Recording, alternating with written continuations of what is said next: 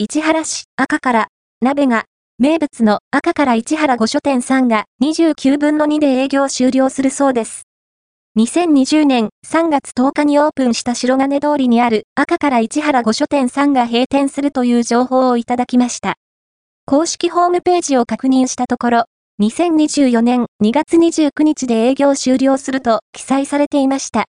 赤から3は、名古屋名物のエビフラや手羽先唐揚げ、味噌串カツのテイクアウトをしたことがありますが、お店でのイートインはなかったのでご紹介できずに残念です。今回もテイクアウトをしようと、お店に連絡をしたところ、手羽先唐揚げのみ OK ということでした。店内には、閉店のお知らせが貼られていました。赤から3になる前の後楽園3閉店から赤から3のオープン。コロナ禍でのテイクアウト営業の様子などをずっと追いかけて記事にしてきた思い出があり、本当に寂しいです。撮影のタイミングを誤り、少ない画像の手羽先唐揚げになってしまいましたが、甘辛でとっても美味しかったです。家族にも、うま。